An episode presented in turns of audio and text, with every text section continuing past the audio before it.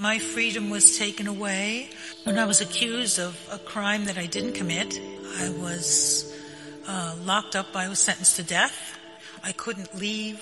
I couldn't be with my loved ones. I had two young children. My son was nine. My daughter was 10 months old. And all of that was taken away. And I hadn't done anything. My husband, unfortunately, he was executed again for something we didn't do. He didn't just die when they put him in the electric chair. He caught fire because the electric chair malfunctioned. And at that point, when our, our daughter, who had been 10 months old, was then about 15, when she heard how terrible the execution was, she tried to take her own life. And I was helpless to help her. And I wished for that freedom to be there. I thought that if I could just be there, I could make a difference. It was in that very place when I felt the most hopeless that I realized that I still had a choice.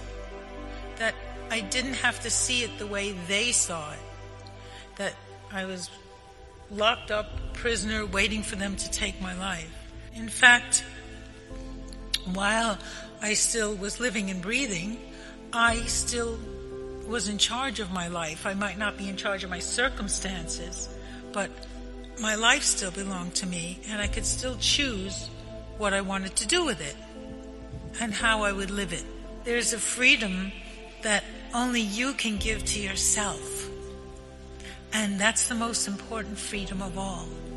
And so I decided that it was instead of seeing myself as a prisoner and a victim waiting for my life to be taken, I decided that it was um, an opportunity for me to do my spiritual work. I had no dishes to wash. I had no laundry to do. I had nobody to take care of. I didn't have to work. Uh, I was sentenced to death by uh, in the electric chair, so I got free electricity until that day. And so I turned my cell into a sanctuary and I began to do yoga and meditation and prayer. I chose to believe in hope rather than hopelessness. That's what they wanted me to believe. And so I actually found a freedom that I never knew before while I was sentenced to death, while they had supposedly taken my freedom away. And then finally one day my sentence was changed from death to life and things improved. And so finally with the help of lawyers who worked for free and friends who always believed in my innocence, I was released. But freedom wasn't, it wasn't what I thought it was going to be.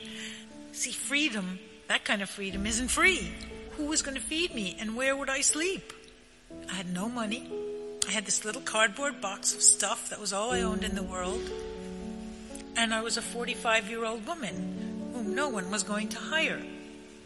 But it forced me to go back to that, the, to the, the lessons that I learned while I was sentenced to death. And that was that there's this kernel of freedom, this essence of freedom that you, that only you can give yourself. And once you find that, then nobody can take it away from you. I determined that, again, I wasn't going to be a victim and live in misery and anger and fear. And those were not the legacies that I wanted to leave to my children. Freedom is a gift that you give yourself. And you can free yourself from your past and from your circumstances. Not that you can change them, but you can change how you behave within those circumstances. And the main thing that I taught them is that no one can take away the freedom to love one another. I just like to leave you with um, another little song. It's a song that if you open up your heart and let your little light shine out of your heart, no one can extinguish that. This little light of mine, I'm gonna let it shine. This little light of mine, I'm gonna let it shine, this little light of mine. I'm gonna let it shine, let it shine, let it shine, let it shine.